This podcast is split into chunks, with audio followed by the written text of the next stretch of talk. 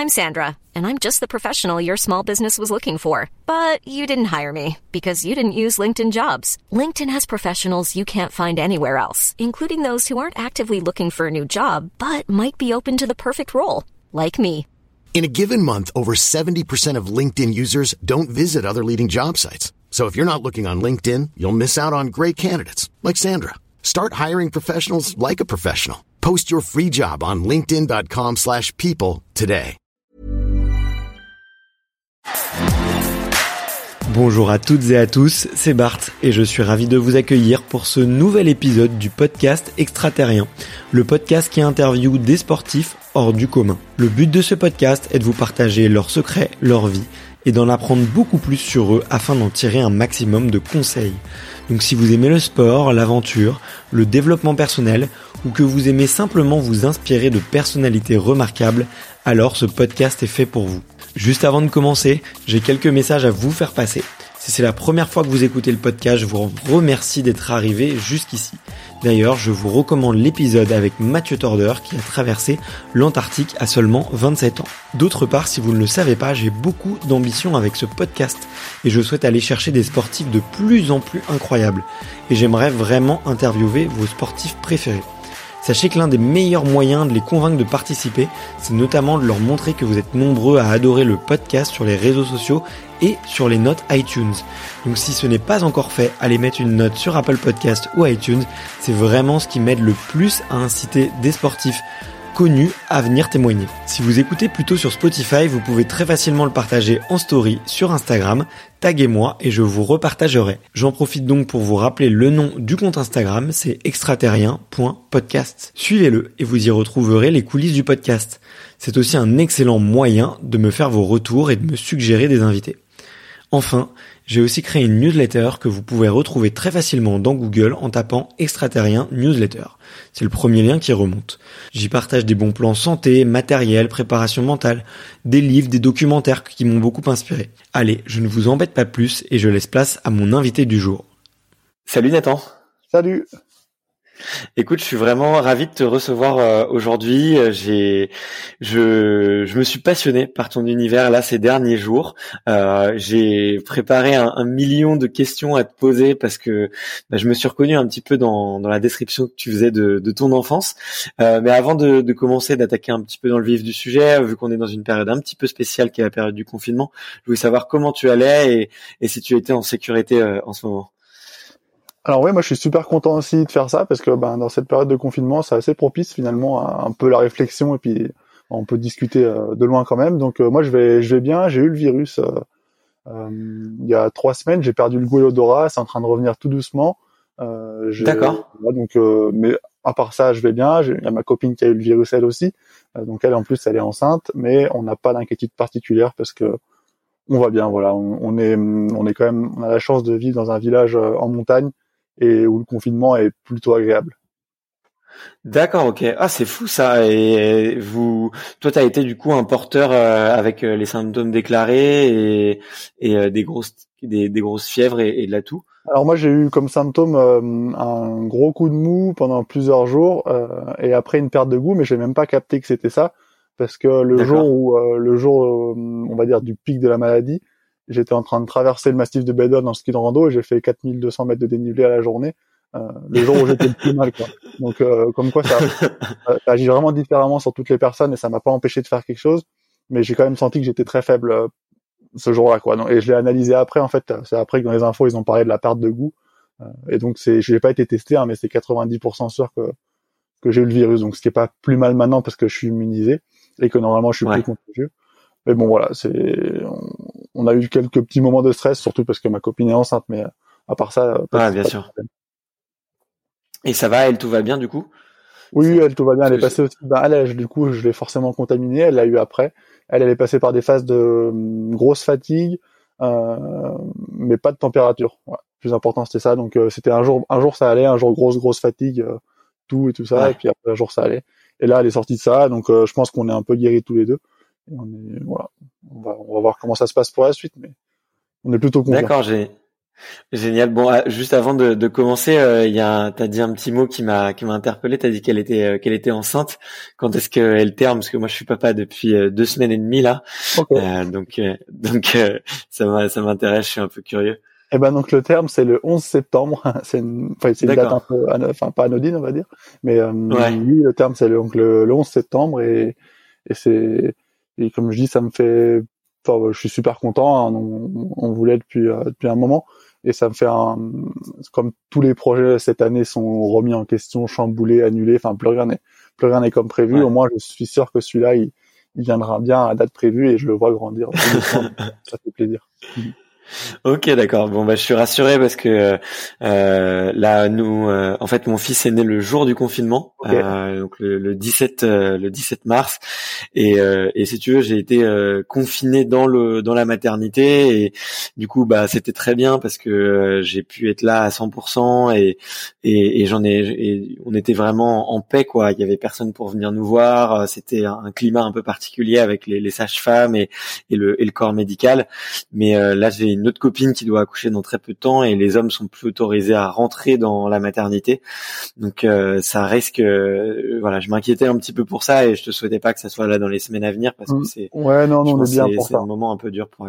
Ok. Ouais, je sais que j'ai d'autres copains aussi pareil hein, qui peuvent même pas aller voir leur petit alors qu'ils viennent de naître. C'est vrai que c'est assez compliqué. Le pire c'est quand les deux parents ont le virus, ils peuvent même pas voir leur enfant après la naissance. Enfin bref, non, non, nous on n'est pas dans ce cas-là. C'est en septembre, ça sera tout fini. Il arrivera après la tempête. Voilà. Voilà, ok, c'est ce qu'il faut se dire. Les, faut voir le bon côté des choses. Bon, écoute, on aura, on aura un petit peu digressé pour ce, cette intro de, de podcast, mais c'est ça aussi qui fait la, la magie de, des rencontres. Euh, comme je te le disais juste avant qu'on commence, euh, la, la question traditionnelle sur ce podcast, c'est de savoir quel est ton premier souvenir de sport? Donc moi, mon, mon premier souvenir, euh, on va dire qui m'a marqué, en plus que j'ai un peu revécu par des photos. Euh, c'est les premières sorties en, en, rando avec ma maman. Donc quand on avait euh, mon petit frère devait avoir 4 4 ans, 4 5 ans, ouais, 4 ans et moi 6 ans. Et on a fait euh, un sommet plusieurs fois qui s'appelle le, petit Bargy qui est au-dessus de la, de la, maison. Et donc c'est un c'est un souvenir qui est assez ancré parce que euh, il a été remémoré par des photos, il y a des photos avec des bouquetins. Et il y a un endroit dans cette rando avec un avec un trou, un gouffre en fait sur lequel on, on passe au-dessus sur un chemin et sur lequel il faut pas tomber. Et en fait, ma mère, euh, elle nous emmenait là alors qu'on était, on était vraiment tout petits, hein, parce que j'ai encore la, chez mes parents, il y a encore la chaussure de rando de mon petit frère et c'est une chaussure de tout petit pied, quoi, une chaussure de bébé quasiment. et, Donc elle nous emmenait, euh, c'est une rando qui fait quand même ouais 1000 mètres de dénivelé et on avait, enfin c'est un souvenir qui est qui est un, peu magnifique parce que dans mon adolescence, j'ai pas forcément, en tout cas le début de mon adolescence, j'ai pas forcément beaucoup pratiqué la montagne. Mais hum, je trouvais ça drôle d'être revenu à ce monde de la montagne plus tard, euh, alors que je l'avais découvert avec ma mère quand j'étais petit. Et hum, quand on était petit, elle nous a un petit peu poussé à y aller. On n'avait pas forcément envie au début. Et puis quand on était ado, on ne voulait plus y aller, donc elle nous laissait pas y aller. Et puis finalement, on y est retourné euh, nous-mêmes plus tard. Ouais, mais c'est marrant ce que tu racontes parce que moi aussi j'ai une maman, euh, j'ai une maman montagnarde avec qui j'ai fait beaucoup beaucoup de rando et moi aussi je traînais fortement les pieds quand j'étais euh, quand j'étais petit euh, pour me faire du dénivelé. maintenant c'est quelque chose que tu, c'est quelque chose que tu rattrapes. Tu refais des randos avec ta avec ta maman malgré le, le temps qui passe. Alors oui, oui, j'en ai, j'en ai refait un paquet après. Euh, maintenant, le souci, c'est qu'elle traîne un peu derrière. C'est un peu l'inverse. quand, on, part en, c'est vrai qu'on fait, on a un rythme. Enfin, moi, je fais quasiment tous les jours de, euh, donc l'hiver euh, du ski de rando. Je fais à peu près 1000 mètres de dénivelé par jour. Et ah le matin, avant, de, bon après, on va enchaîner sur une future question. Je crois que c'est qu'est-ce qu'est une journée parfaite, mais moi, c'est vrai que j'aime bien faire un tour le matin. Donc l'été, ça va être avec le parapente dans le dos et redescendre vite à la maison pour enchaîner une journée de travail un peu sur l'ordi. Et l'hiver, bah, c'est pareil avec les skis de rando. Et du coup, c'est vrai que bah, cet hiver notamment, j'ai fait énormément de rando et bah, quand on en fait beaucoup, bah, forcément, on a un rythme qui va un peu vite après. Et donc ma mère, maintenant, elle me dit non, attends, moi, j'y vais pas avec toi. Euh, je, je veux pas, je veux pas te ralentir, mais je suis, on est quand même, enfin, je suis quand même capable de dire des fois, attends, non, on y va ensemble, on y va cool, on se promène et on a le temps de discuter, de regarder. Donc oui, on s'est bien rattrapé. Hein. On a fait un paquet de mm. tours de rando, que ça soit pour aller euh, marcher, aller aux champignons. Là, on, là, on va au Maury en ce moment ensemble. C'est l'époque des Maury. Enfin, on y va ensemble, mais loin, parce qu'on n'est pas confinés au même endroit. Mais ouais. Mm. Ok. c'est bah, c'est génial et du coup tu as, mentionné la, la, journée parfaite, ça serait euh, ça serait d'aller euh, d'aller chercher de la mori, la journée parfaite. Euh, oui, ça peut en faire partie. La journée parfaite, elle elle évolue hein, pour moi sur la saison.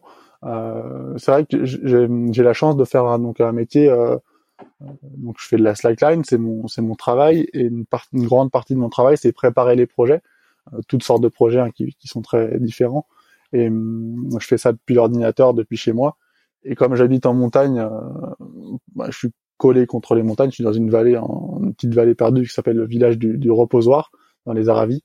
Et hum, ça me permet, en fait, pour moi, la, la une journée qui commence bien, euh, c'est une journée avec un coup de, de, sport le matin.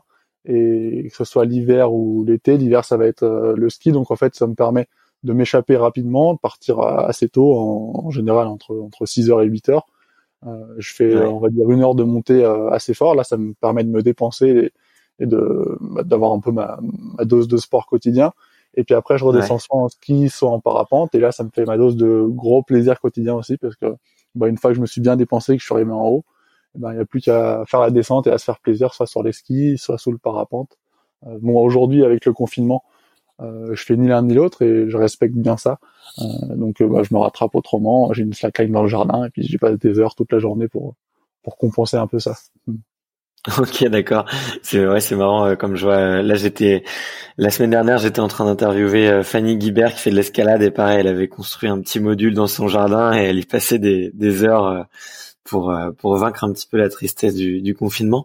Euh, en tout cas, euh, en tout cas, c'est c'est vrai qu'on tes, tes journées ont l'air ont l'air bien remplies, en pleine nature et et, et est-ce que tu tu te rendais, enfin quand tu étais plus jeune, euh, bon, on reparlera un petit peu juste après ta découverte de la slackline, mais est-ce que quand tu étais plus jeune, tu avais vraiment cette envie de, de passer euh, beaucoup de temps euh, dehors, euh, d'être aussi, d'avoir des journées aussi aussi remplies et aussi proches de la nature?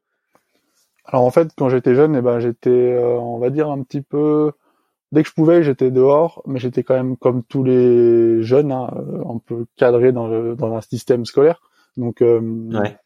euh, j'avais pas forcément de difficultés on va dire pour suivre à l'école, mais je passais quand même énormément de temps euh, virtuellement dehors. En fait, en gros, j'étais toujours les yeux par la fenêtre. Hein. C'est un truc que j'ai jamais réussi à. à... Enfin, le, le, quand on quand j'avais une fenêtre avec un bout de forêt devant moi, j'ai pu regarder des heures et des heures euh, ce qui se passait dehors par la fenêtre, de, que ce soit de l'école, euh, du collège ou plus tard de, de l'IUT. Et hum, j'avais besoin de m'échapper comme ça. et donc je je savais que je n'étais pas fait pour pour passer mes journées enfermées euh, assis, on va dire. J'avais besoin de m'échapper. Et mais ça c'était un souci parce que ben quand on est échappé par la fenêtre, on n'est pas forcément en train de suivre le cours. Et là on, on va du coup ça lie un petit peu la suite parce que moi j'ai commencé la slackline euh, c'était un moyen pour moi de captiver mon attention sur une chose et j'en avais vraiment besoin en fait en gros pour raccourcir un peu c'est un peu comme de la méditation et, et le fait de, de toujours regarder par la fenêtre à l'école euh, bah, forcément c'était aussi un manque d'attention. Euh, J'étais pas attentif parce que si maintenant en, l'analysant, euh, si j'avais pu être euh, plus attentif et être plus à fond dans ce que dans les cours qu'il y avait sur le tableau et qui, qui me passionnaient aussi quelque part à certains moments, euh, bah, je, je, pense que ça aurait pas été plus mal non plus. Donc c'est vrai que j'ai eu la chance finalement de filer vers un milieu qui me permet d'être toujours dehors et d'avoir vu des belles et de voir des belles choses mais, mais quand j'étais jeune, j'avais pas forcément l'occasion de le faire autant. Euh, bien que dès que je pouvais, euh, quand j'étais ado, euh, j'ai une époque où je courais beaucoup et tous les tous les soirs ou tous les jours, enfin les jours libres, je courais. Et puis après, j'ai découvert la cycline et puis maintenant, ben suite à ça, c'était pendant quelques années, ça a été dès que je pouvais, j'étais sur une sangle le soir après l'école, le week-end. Dès, dès, que j'avais du temps libre, j'étais sur un bout de sangle. Ok, c'est, écoute, c'est, c'est passionnant. Ton histoire, elle me parle beaucoup. Si je comprends bien, t'étais un garçon un peu rêveur qui essayait de s'évader et qui écoutait pas forcément à l'école. Et tu découvres la slackline et en quelques années, tu deviens, je pense, un des, un des hommes avec ayant la, la capacité de concentration la plus élevée au monde. Parce que bon, on va, on va en reparler, mais c'est, c'est une, une, un énorme effort de concentration. Euh, comment Qu'est-ce qui se passe quand tu découvres du coup ce sport? Est-ce que tu deviens tout de suite euh, accro? Est-ce que tu te forces un peu à pratiquer?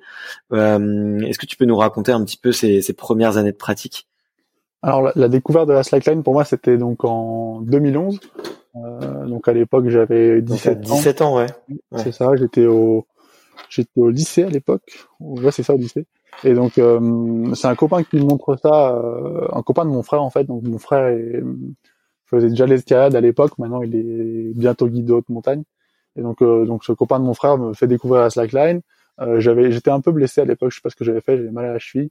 Et donc j'avais vu, mais sans, bon, j'ai dit tiens c'est sympa ce truc-là, je, je connais pas, j'avais pas pu essayer.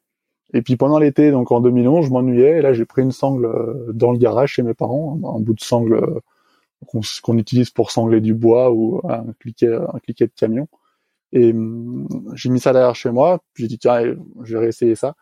Et dès, dès le premier, enfin dès les premiers pas, euh, la première après-midi à essayer, là, je, suis tombé complètement dedans. En fait, je suis tombé entre guillemets, enfin ça m'a plu quoi. Alors je l'ai pas analysé au début, je savais pas pourquoi ça me plaisait en tout cas, euh, j'ai réussi à faire quelques pas, puis à faire une petite traversée.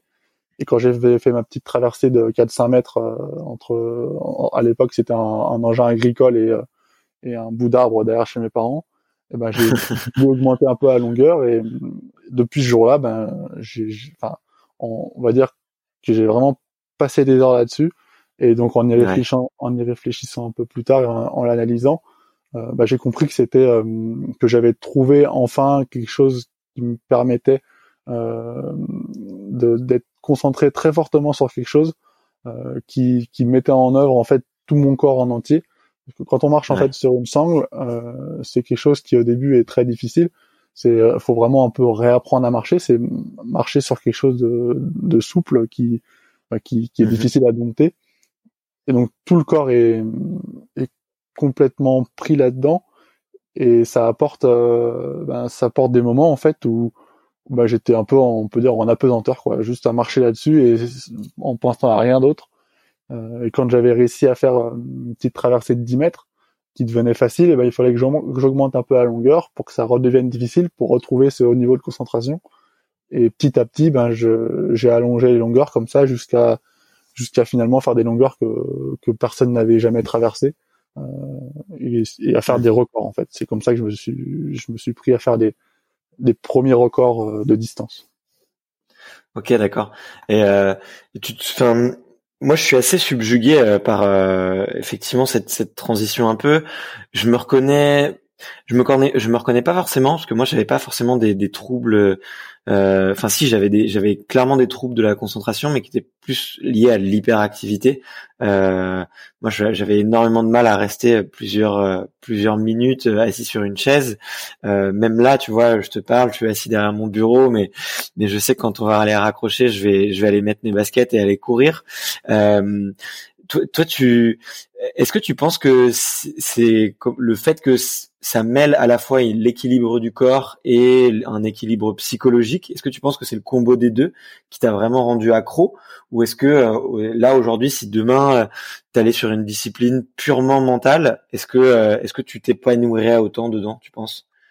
Je sais pas si tu as essayé d'ailleurs. Ouais, alors ça c'est vrai que c'est une bonne question. Moi je je me enfin ce que ce que tu décris chez toi l'hyperactivité, je pense pas que j'y sois sujet, on va dire je pense que j'ai un côté un peu hyperactif parce que je fais pas mal de choses, mais je pense que je suis aussi capable euh, de me poser et de pouvoir rien faire pendant une longue période, contrairement par exemple à mon frère qui lui est un, vrai vrai hyperactif, euh, qui qui se fait des journées de fou à emmener des clients en montagne, le soir à aller grimper, enfin à faire des trucs euh, jusqu'à l'épuisement total et qui là, bah, d'ailleurs dans cette période de confinement euh, euh, a vraiment du mal à, à gérer ça, même s'il n'arrive pas trop mal. Mais voilà, et donc moi je, je pense que je, je pourrais éventuellement euh, retrouver ça dans des dans des pratiques complètement euh, qui soient juste sur le, la partie mentale.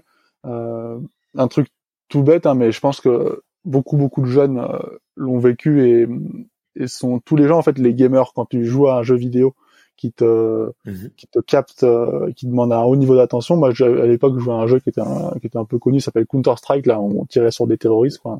Un truc un peu Bien bête. Sûr. mais euh, mais euh, moi, je pense que je retrouvais un peu les mêmes sensations, en tout cas au niveau euh, cognitif, peut-être au niveau du cerveau, ouais. qu'en marchant sur une sangle. Mais c'est sûr que derrière, euh, le développement bah, au niveau du corps, c'est-à-dire ça apporte rien d'être voûté sur un ordinateur et de dégommer des terroristes. c'est pas très, pas très enrichissant. Et donc c'est vrai que le fait d'avoir trouvé quelque chose qui, mêlait les deux.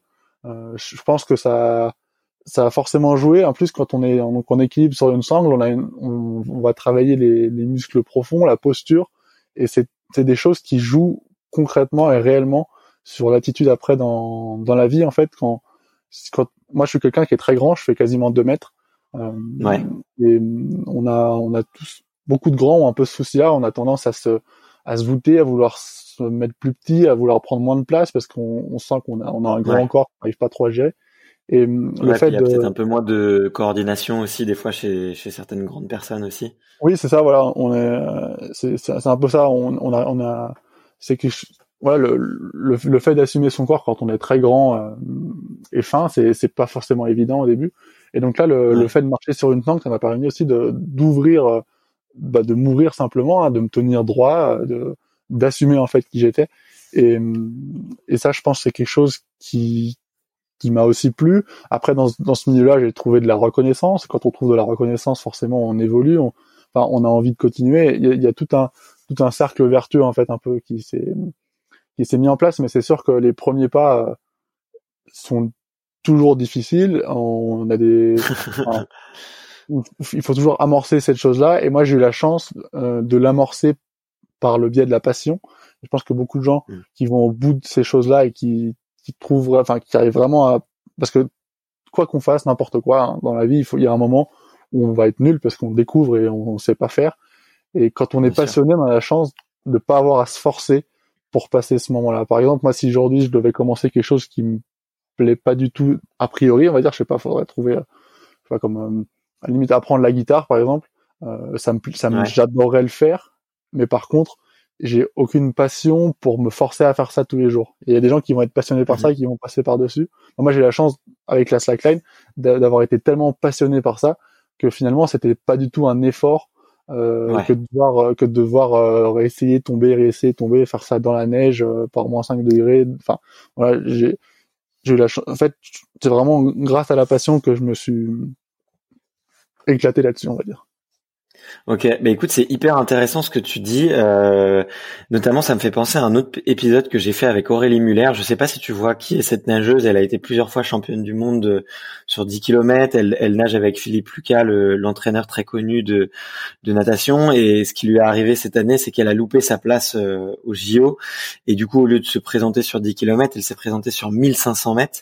Et, euh, et finalement, elle explique que c'est donc 10 km, c'est en, en eau libre, c'est dans des lacs, dans des mers, dans des rivières et 1500 euh, mètres c'est en bassin euh, euh, donc c'est elle dit que c'est deux disciplines qui ont rien à voir et en fait on a parlé de ça en fait le fait de de devenir débutant et notamment quand tu as été bah, championne du monde dans une discipline devenir débutant à quel point c'était difficile pour elle. Donc je vois tout à fait de de quoi tu parles et je vois tout à tout à fait un peu le le plaisir un peu innocent de l'enfant qui a envie de progresser et qui se rend même pas compte en fait finalement que que qu'il est pas très bon au début parce que ça ça lui plaît. Euh, moi, je voulais juste euh, te poser, revenir peut-être un, un, tout petit peu euh, sur le, la slackline en général. Euh, tu t'as dit que tu avais commencé en 2011. Euh, c'est quoi le à ce moment-là, c'est quoi le panorama de la slackline? Parce que tu fais bon, qu'on se le dise, tu, as énormément démocratisé la slackline en France, tu, tu as été, pas mal médiatisé. Moi, j'ai euh, j'ai vu, j'habite juste à côté du bois de Vincennes à Paris, et, j'ai vu euh, euh, il y a 4-5 ans le, nombre de lignes poussées un peu partout. mais en 2011, quel était un peu le paysage mondial? Est-ce qu'il y avait des, des gens qui pratiquaient ça sérieusement? Est-ce que c'était déjà un peu médiatisé? Est-ce qu'il y avait d'autres sportifs qui, qui, qui t'inspiraient déjà à l'époque?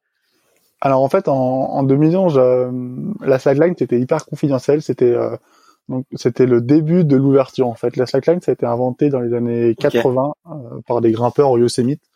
Donc en fait, ça vient du milieu de l'escalade. C'est des et c'est resté dans le milieu de l'escalade jusqu'en 2010, on va dire. C'est des grimpeurs qui faisaient ça à la base les jours de mauvais temps ou alors au pied des voies. même on voit des vidéos de Patrick Edlinger qui marchait sur une corde c'est ça en fait. C'est hum, les gars qui avaient besoin d'entraîner leur proprioception, donc c'est la, conscience du corps dans l'espace. Les, les, grimpeurs, c'est hyper important pour eux la façon dont ils se positionnent.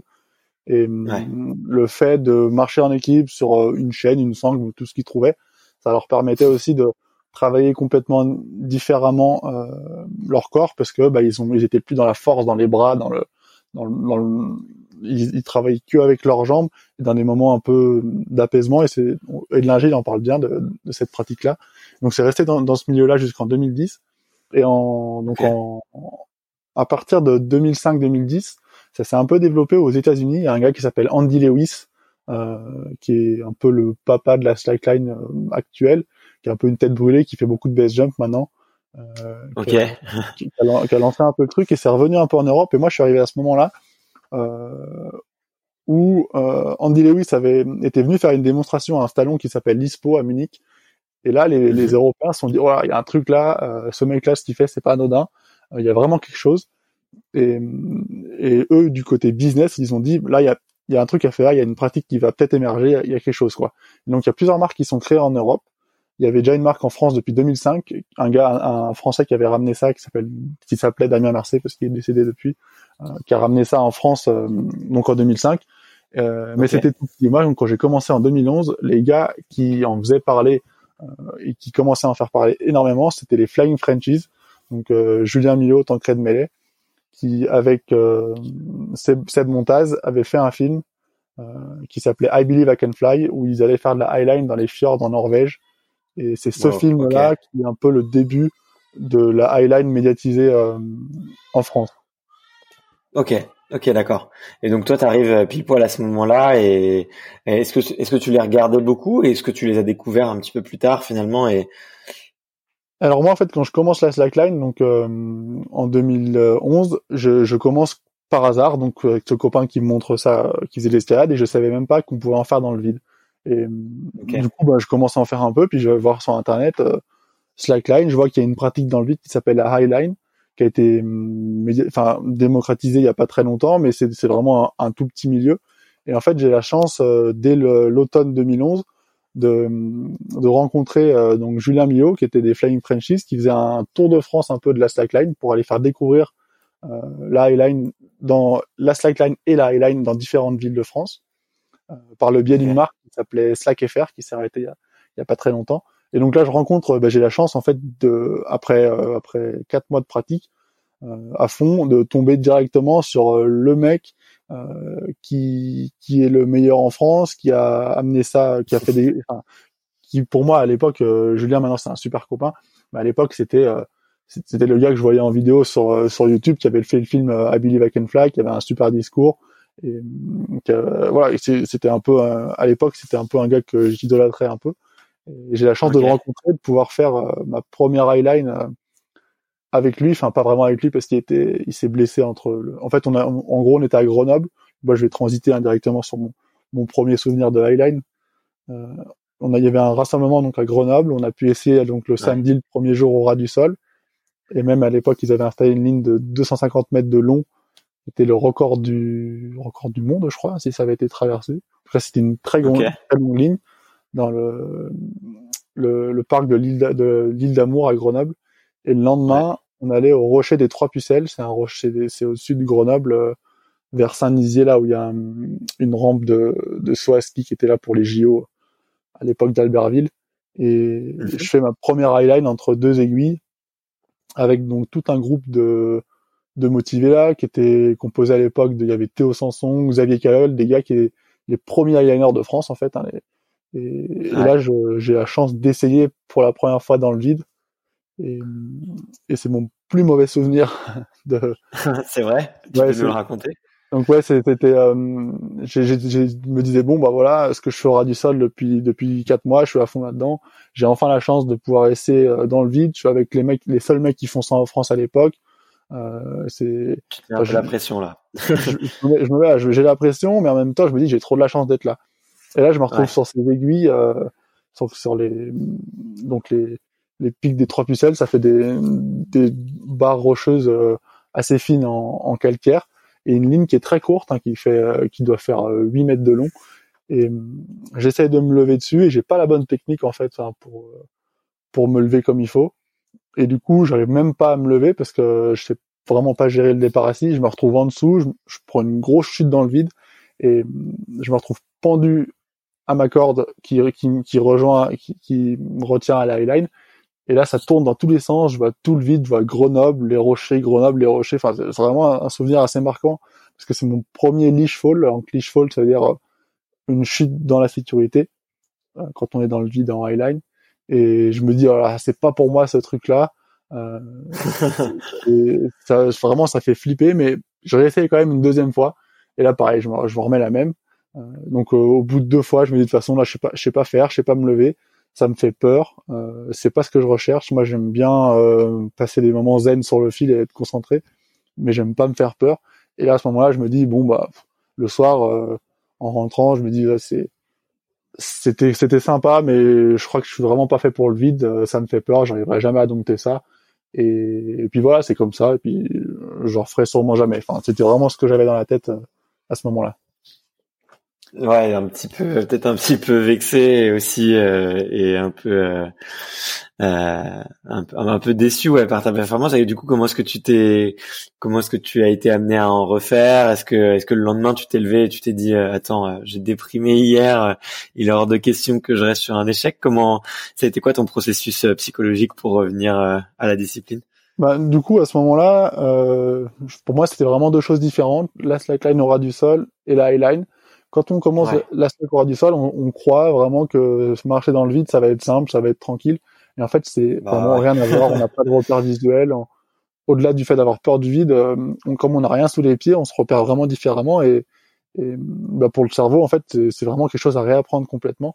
Et donc le lendemain, bah, je me dis, je, je retourne à l'école hein, et je me dis, euh, bon, bah, ouais, j'y crois pas trop. Enfin, euh, bon, la, slack c'est bien, mais euh, dans le vide, c'est pas mon truc. Et finalement, en étant tellement passionné, en en faisant tous les soirs encore, parce que ça m'empêchait pas de continuer à en faire au ras du sol, et eh ben, tout doucement, euh, j'ai commencé à avoir des, je me suis déjà entraîné à me lever comme il faut dans le vide, en fait, enfin, à me lever, à faire un départ assis, parce que j'avais pas appris à faire de la bonne manière au début, à faire un départ, en fait, où on est dans le contrôle complet, euh, pour se lever sereinement. Et, et, pouvoir le faire dans le vide. Donc ça, je m'entraîne quand même pour ça. Et tout doucement, en étant très très bon ras du sol, parce que à ce moment-là aussi j'avais acheté une sangle beaucoup plus grande qui faisait 150 mètres de long et qui me permettait d'aller m'entraîner sur beaucoup plus long. Ok, d'accord. Et donc, comme j'ai ce matos-là, euh, je, j'en fais tellement, je deviens très vite euh, très très fort au ras du sol. Et euh, je reviens après dans le vide la, les fois suivantes avec un énorme bagage technique en étant euh, vraiment sûr de moi. Quoi. En fait, en gros, j'ai gagné une énorme confiance en moi et du coup, eh ben, j'arrive petit à petit à dompter le vide et à, et à passer par-dessus euh, cette peur qui me paralysait complètement. Et pour ça, donc j'utilise euh, plusieurs techniques. La, la, première et la, la plus importante qui m'a vraiment aidé le plus, ça a été de me mettre de la musique dans les oreilles en fait. Et le fait d'avoir euh, des écouteurs avec une, une, musique, ça me met dans une bulle. En fait, ça m'isole de, de, tout ce qui est autour, du vide, de, de, mes peurs en fait, et quand on est dans le vide, en fait, il y a, une atmosphère du vide. En fait, c'est pas que visuel. Il y a, y, a, un son. Il y a, vraiment quelque chose. Quand on sent qu'on est euh, tout seul euh, sur un petit bout de fil, et le fait de se mettre de la musique dans les oreilles, ça crée une bulle. Et en plus, ça met un élan de motivation. je compare un peu souvent ça avec, euh, par exemple, il pleut dehors. On, on, aimerait bien aller courir, mais il fait vraiment un temps pourri. Et là, on se met la musique dans les oreilles. On a une super musique qui nous plaît et paf, on va courir, on est sous la pluie, mais on est heureux parce qu'on est dans notre, dans notre bulle. bah, c'est un peu pareil. Euh, dans, dans le vide, là, je me mets ma musique et en fait, ça me coupe tout le reste et du coup, je peux essayer plein de fois et retomber, mais je m'en fous parce que je suis ultra motivé. Et c'est ça qui m'a, qui m'a vraiment permis de, de réussir à faire mes premiers pas dans le vide et puis ensuite mes premières traversées. Ok. Et par curiosité, euh, t'écoutais quoi du coup à, durant ces premiers essais? Alors à, à cette époque-là, euh, faut que je me, je me, souvienne un peu de mes playlists à l'époque, mais c'était, euh, il y avait un petit peu de tout. Je j'ai des souvenirs comme ça avec du, avec du Manu Chao, avec du métronomie là, de la, de la pop euh, de l'époque. Avec euh, après en fait j'ai, j'ai des playlists qui ont toujours été un peu, un peu larges. Il y a du vieux rock, il y a de la pop, il y a du, il y a un peu de tout et il suffisait juste en fait de, de trouver une musique qui me qui me rappelait aussi les sensations que j'avais au sol en fait. Et pour revenir dans, il euh, n'y a pas de souci, tu sais faire, tu l'as déjà fait plein de fois chez toi et mettre dans une atmosphère aussi qui me qui me rappelle en fait une zone un peu de confort en fait l'idée c'était d'aller transposer ce que j'avais vécu au sol dans le vide, grâce à la musique. Parce que le, ouais, la différence entre les deux, tu l'as dit, c'est vraiment un sentiment de, de, peur du vide et de perte de repères. Euh, D'ailleurs, euh, je suis un peu curieux euh, vis-à-vis de la musique parce que il me semble, alors dis-moi si je me trompe, mais que dans l'équilibre, l'oreille interne joue énormément. Est-ce que le fait d'écouter de, la musique, ça peut perturber l'oreille interne ou au contraire, est-ce que ça peut la stabiliser ou est-ce que je dis n'importe quoi? Alors, moi, c'est vrai que c'est vrai qu'on fait souvent cette réflexion-là. Euh, donc l'oreille interne, c'est un organe qui, euh, euh, derrière l'oreille qui, qui, peut nous permettre d'écouter, mais qui est quand même différent, qui, est là pour mettre, enfin stabiliser, on va dire, la tête dans l'espace et pour donner des informations au cerveau sur la position du, corps et de la tête au niveau des accélérations et des, positions qu'elle a. Et en fait, le fait de de mettre de la musique dans les oreilles, ça va pas du tout euh, influencer euh, sa capacité à, à, bien fonctionner en fait. En gros, euh, c'est c'est pas parce qu'on a les oreilles bouchées que l'oreille interne ne fonctionne pas. C'est ça ça, ça va pas fonctionner avec les sons l'oreille interne. Alors même si il y a euh, forcément une partie des informations qui va être prise parce qu'en fait l'équilibre, il y a l'oreille interne qui est l'organe principal, euh, enfin qui est beaucoup d'informations, mais il y a d'autres informations qui viennent et les plus grosses informations qui sont captées, c'est tout le reste du corps en fait. C'est ce qu'on appelle la, la, la proprioception. C'est tous les, les, connexions nerveuses qui vont se passer euh, entre euh, sur, sur la, la, la, peau des mains, la peau des pieds, euh, les tendons, les articulations. Tout ça en fait va donner des informations au cerveau sur la position du corps. Et en fait, en, gros, le principal des infos, ils viennent. Enfin, le fait de mettre de la musique, ça, en tout cas pour moi, hein, ça, ça m'empêche pas du tout de d'avoir un bon équilibre. D'accord, ok. Est-ce qu'il y a, il y a d'autres sens qui sont qui sont sollicités, qui, enfin qui sont sollicités à part euh, justement le l'oreille interne? Quand je parle de sens, c'est peut-être pas les forcément les les, les cinq sens tels qu'on les connaît, mais peut-être euh, des, des sens un peu un peu différents. Il me semble que tu en avais euh, que tu en avais parlé dans une interview, notamment pour les gens qui le, le faisaient avec les yeux bandés. Et tu parlais un petit peu de ces sens-là, et je suis un petit peu curieux de savoir bah, quels sont les les sens que tu sollicites du coup quand tu vas quand tu montes sur une ligne.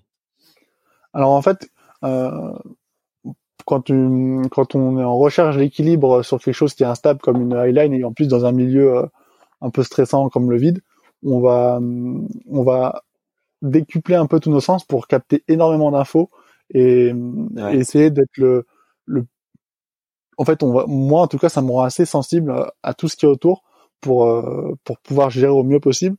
Et du coup, le, le, la vue est une euh, quand on le fait au ras du sol, c'est c'est une des enfin c'est une information hyper importante. C'est ça qui nous permet d'être stable par rapport au sol. Quand on est dans le vide, euh, la, la vision, elle est plus secondaire parce que on n'a pas de repère autour. Alors le, il y a un entraînement qui va se faire avec les, avec moi je me suis énormément entraîné les yeux fermés pour du coup compenser cette euh, cette absence de repère visuel. Alors bien sûr les yeux fermés c'est beaucoup plus difficile que ce soit au sol ou dans le vide.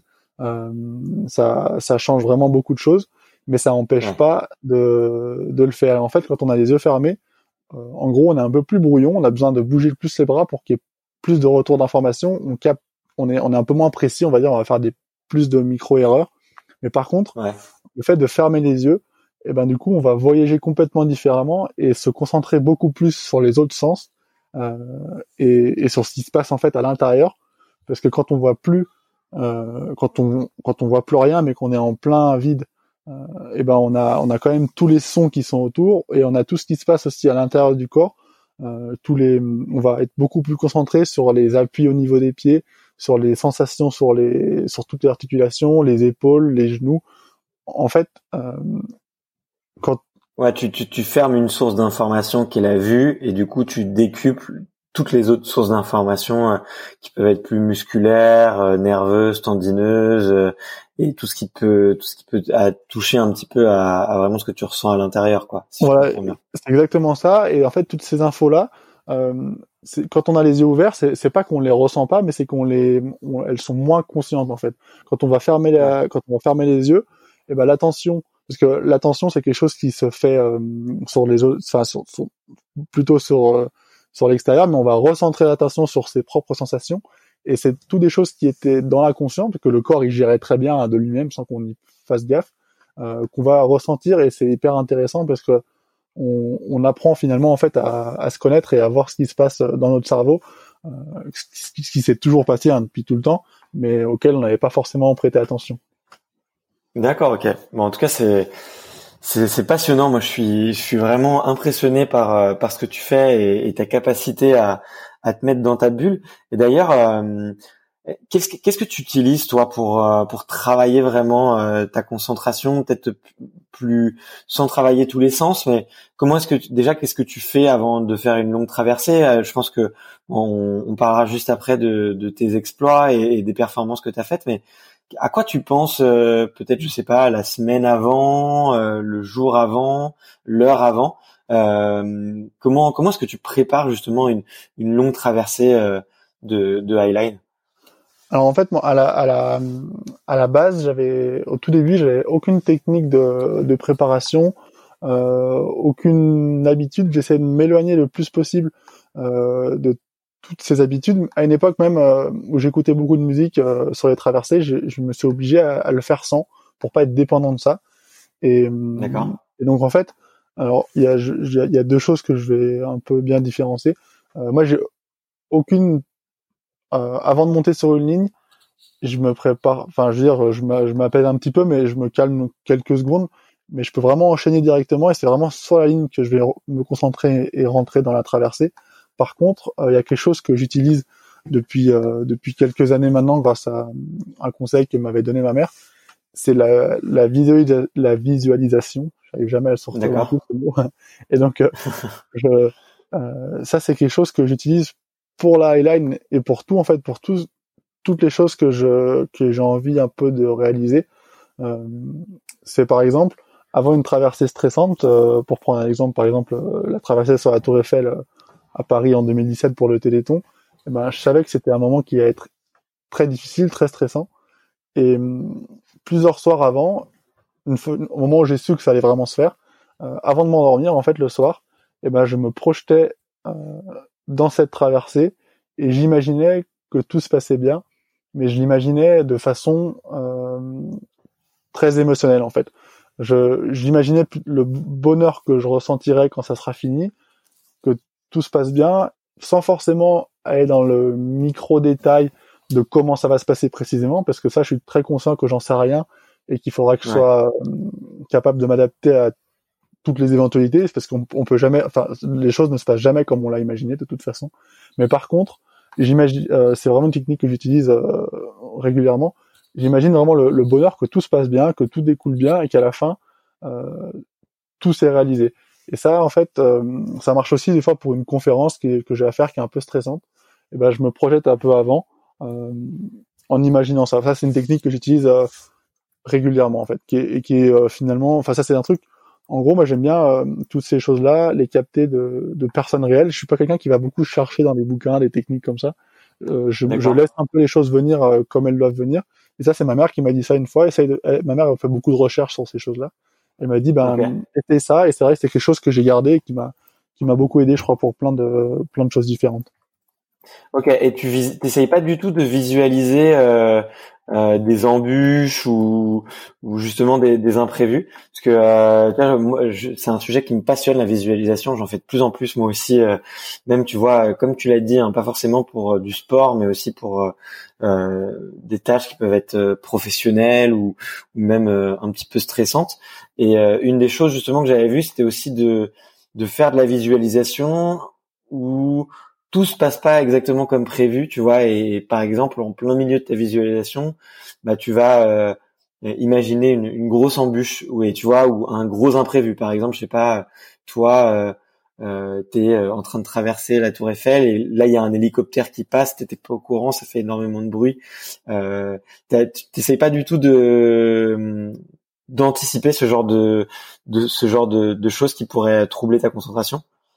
Alors en fait, vraiment Ouais, enfin, je, je, suis assez d'accord avec ce que tu dis parce que c'est vrai que dans la partie, c'est pour ça que je dis, euh, je visualise pas. Euh, euh, je, en fait, il faut faire la différence entre visualiser et idéaliser. Et euh, et du coup, comme ces options, en fait, je, je pense que ça, je le, je le fais un petit peu euh, inconsciemment, mais je pense que je peux pas non plus imaginer toutes les, parce qu'en fait, il y a quelque chose d'assez négatif à aller imaginer tous les scénarios euh, négatifs qu'il pourrait avoir. Mais c'est sûr quand je reste conscient du fait que les choses ne vont pas se. En fait, c'est pas parce que j'imagine, je, vais pas forcément, je pense, l'imaginer cette euh, ce mauvais exemple, même si ça pourrait être un moyen de s'y préparer, que ce soit pour un hélico ou pour autre chose, n'importe quelle situation.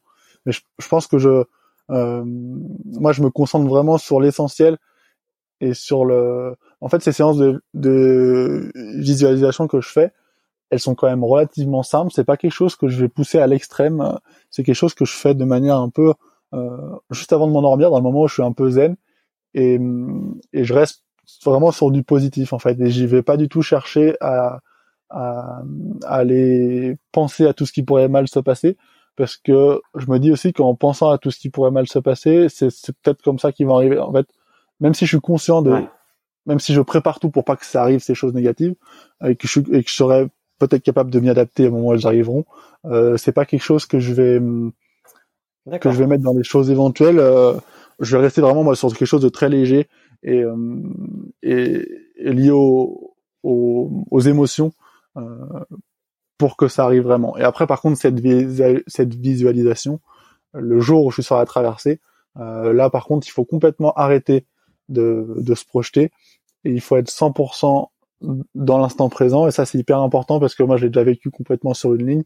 Euh, j'étais au milieu d'une traversée et je me remettais à faire la même à faire les mêmes exercices de, de visualisation que j'avais fait les soirs d'avant. Et en fait ça marche pas du tout parce que quand tu es au milieu d'une ligne euh, que que tu es en équilibre et que tu dois te servir de tout ton corps et que tu imagines que tu arrives au bout et que, et que c'est fait et, ben, et que c'est pas fait du tout en fait là, là, il y a un gros danger. Il plusieurs fois de me mettre à pleurer quasiment en fait au milieu d'une traversée parce que j'imaginais que c'était fait. Et là, je me dis attends, ah attends, là, il faut que tu ailles au bout et c'est pas fait. Et ça, c'est c'est quelque chose que j'ai vécu plusieurs fois et que je pense que je revivrai parce que euh, quand on est dessus et qu'on y est vraiment et que ça se passe un peu comme on l'a imaginé, euh, et ben des fois on peut être tellement pris par les émotions que que du coup ça ça nous fait sortir du moment présent euh, et, et ça peut même nous faire tomber quoi. Donc il faut vraiment rester présent à ce moment-là. Waouh, attends, mais c'est c'est incroyable ce que tu dis. Donc c'est tu ce que tu racontes, c'est que ça t'est déjà arrivé de d'avoir une espèce de décharge émotionnelle euh, en plein milieu de ta performance et de de devoir te reconcentrer pour euh, pour terminer quoi. Ouais, ça m'est arrivé vraiment plusieurs fois. J'ai je pense au moins deux exemples. Euh, ça m'est arrivé à l'île de la Réunion quand j'ai fait mon premier record du monde en highline. Ça c'était en 2015 et en plus je l'ai raconté dans un film, donc euh, je pense que je, enfin, c'est pas un truc que j'invente maintenant parce que je l'ai raconté à l'époque. Euh, ok, c'était un kilomètre, c'est ça, non? Non, à l'époque c'était 403 mètres. C'était sur l'île de la Réunion, pas loin du volcan. C'était le premier, euh, le 1 km, c'était un an après. Et, un an après, ouais. Donc cette traversée-là, à un moment au milieu, ça se passait tellement bien. Euh, y avait, il y avait les copains qui regardaient à côté tout ça. A lot can happen in the next three years, like a chatbot may be your new best friend.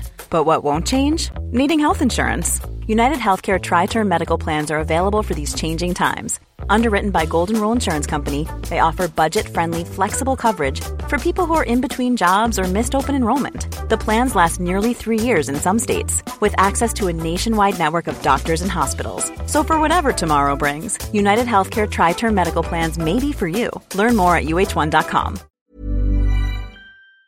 J'étais tellement heureux d'être là, en fait. Que bah, j'ai des larmes qui ont coulé. Hein. Vraiment, je me, j'ai une grosse décharge émotionnelle. J'étais vraiment une sensation de plénitude, quoi, d'être heureux d'être là. Et, ouais. et en fait, tellement pris, à, enfin, ouais, j'étais tellement dans, dans les émotions que, qu'à un moment, je me suis dit, attends, non, mais là, il faut quand même que tu te ressaisisses et voilà, c'est génial ce moment-là, mais il va être moins, beaucoup moins génial si tu tombes à cause de ça. Et donc, il faut que tu ailles au bout et il faudra faire sortir ces émotions quand tu auras traversé la ligne et pas maintenant. Et ça, ça m'est arrivé à ce moment-là. Et ça m'est arrivé aussi sur la traversée à la Tour Eiffel, euh, qui était très très stressante et très difficile. C'était l'époque de la mort de Johnny Hallyday. J'entendais les chants. En fait, à ce moment-là, j'entendais euh, les gens qui chantaient pour Johnny sur les Champs Élysées. Et moi, j'étais au-dessus de, j'étais entre la Tour Eiffel et le Trocadéro, au-dessus de la Seine. Et là, pareil, je me disais, ouais, c'est c'est fou quoi. Je, je suis au-dessus de Paris. C'est complètement irréel. Enfin, c'est un truc que je pouvais même pas l'imaginer. J'aurais jamais cru pouvoir faire ça.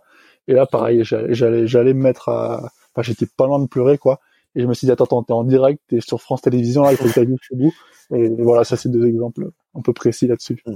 C'est ouais, c'était pour euh, c'était pour le Téléthon, il me semble. T'avais dit d'ailleurs euh, après coup que c'était c'était sûrement une des, traversées les plus dures à préparer parce que t'es en direct, on te dit de partir à une heure précise, t'as qu'un seul essai.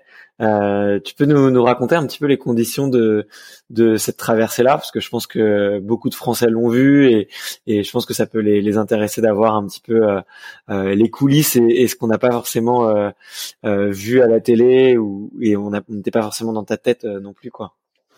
Alors oui, c'est vrai que cette traversée, c'était je pense que c'est la, la, plus emblématique que j'ai pu faire. Ça restera, enfin, faire une traversée sur la Tour Eiffel, c'est complètement irréel. Hein.